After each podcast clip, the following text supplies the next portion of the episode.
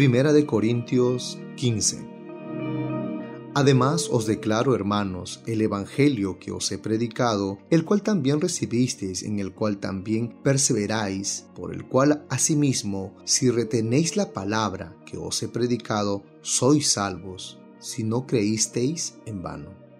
Porque primeramente os he enseñado lo que asimismo recibí, que Cristo murió por nuestros pecados, conforme a las Escrituras, y que fue sepultado y que resucitó al tercer día conforme a las escrituras, y que apareció a Cefas y después a los doce, después apareció a más de quinientos hermanos a la vez, de los cuales muchos viven aún y otros ya duermen. Después apareció a Jacobo, después a todos los apóstoles, y al último de todos, como a un abortivo, me apareció a mí, porque yo soy el más pequeño de los apóstoles que no soy digno de ser llamado apóstol porque perseguía la iglesia de Dios. Pero por la gracia de Dios soy lo que soy y su gracia no ha sido en vano para conmigo. Antes he trabajado más que todos ellos, pero no yo, sino la gracia de Dios conmigo. Porque o sea yo o sean ellos, así predicamos y así habéis creído. Pero si se predica de Cristo que resucitó de los muertos, ¿Cómo dicen algunos entre vosotros que no hay resurrección de muertos? Porque si no hay resurrección de muertos, tampoco Cristo resucitó. Y si Cristo no resucitó, vana es entonces nuestra predicación, vana es también vuestra fe. Y somos hallados falsos testigos de Dios, porque hemos testificado de Dios que Él resucitó a Cristo, al cual no resucitó, si en verdad los muertos no resucitan. Porque si los muertos no resucitan, tampoco Cristo resucitó. Y si Cristo no resucitó, vuestra fe es vana, aún estáis en vuestros pecados. Entonces también los que durmieron en Cristo perecieron. Y si en esta vida solamente esperamos en Cristo, somos los más dignos de conmiseración de todos los hombres. Mas ahora Cristo ha resucitado de los muertos, primicia de los que durmieron es hecho porque por cuanto la muerte entró por un hombre, también por un hombre la resurrección de los muertos. Porque así como en Adán todos mueren, también en Cristo todos serán vivificados. Pero cada uno en su debido orden. Cristo, las primicias, luego los que son de Cristo en su venida. Luego el fin, cuando entregue el reino al Dios y Padre, cuando haya suprimido todo dominio, toda autoridad y potencia porque preciso es que Él reine hasta que haya puesto a todos sus enemigos debajo de sus pies. Y el postrer enemigo que será destruido es la muerte, porque todas las cosas las sujetó debajo de sus pies. Y cuando dice que todas las cosas han sido sujetadas a Él, claramente se exceptúa aquel que sujetó a Él todas las cosas. Pero luego que todas las cosas le estén sujetas, entonces también el Hijo mismo se sujetará al que le sujetó a él todas las cosas, para que Dios sea todo en todos. De otro modo, ¿qué harán los que se bautizan por los muertos si en ninguna manera los muertos resucitan? ¿Por qué pues se bautizan por los muertos?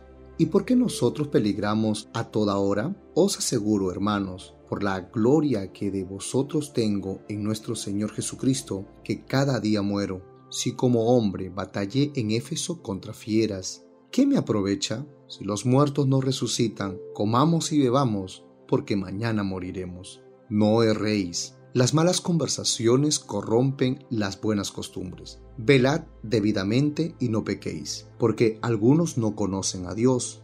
Para vergüenza vuestra lo digo. Pero dirá alguno, ¿Cómo resucitarán los muertos? ¿Con qué cuerpo vendrán? Necio, lo que tú siembras no se vivifica, sino muere antes. Y lo que siembras no es el cuerpo que ha de salir, sino el grano desnudo, ya sea el trigo o de otro grano. Pero Dios le da el cuerpo como él quiso, y a cada semilla su propio cuerpo. No toda carne es la misma carne, sino que una carne es la de los hombres, y otra carne la de las bestias, y otra la de los peces, y otra la de las aves. Y hay cuerpos celestiales y cuerpos terrenales, pero una es la gloria de los celestiales y otra la de los terrenales. Una es la gloria del sol, otra la gloria de la luna, y otra la gloria de las estrellas, pues una estrella es diferente de otra en gloria. Así también es la resurrección de los muertos. Se siembra en corrupción, resucitará en incorrupción. Se siembra en deshonra, resucitará en gloria. Se siembra en debilidad, resucitará en poder. Se siembra cuerpo animal, resucitará cuerpo espiritual. Hay cuerpo animal y hay cuerpo espiritual.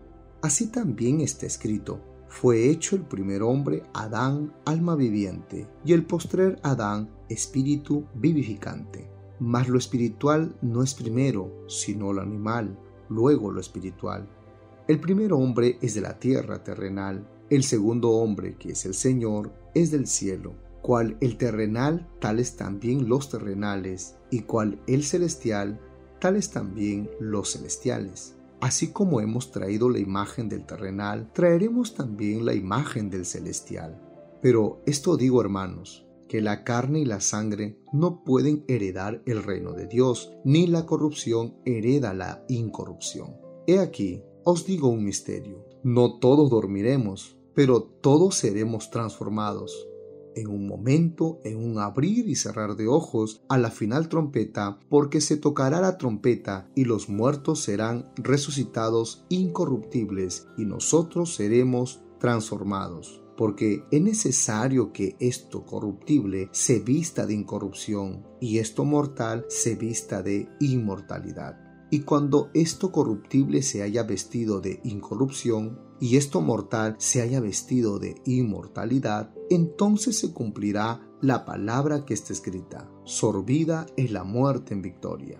¿Dónde está, oh muerte, tu aguijón? ¿Dónde, oh sepulcro, tu victoria? Ya que el aguijón de la muerte es el pecado y el poder del pecado, la ley. Mas gracias sean dadas a Dios que nos da la victoria por medio de nuestro Señor Jesucristo Así que, hermanos míos, estad firmes y constantes, creciendo en la obra del Señor siempre, sabiendo que vuestro trabajo en el Señor no es en vano.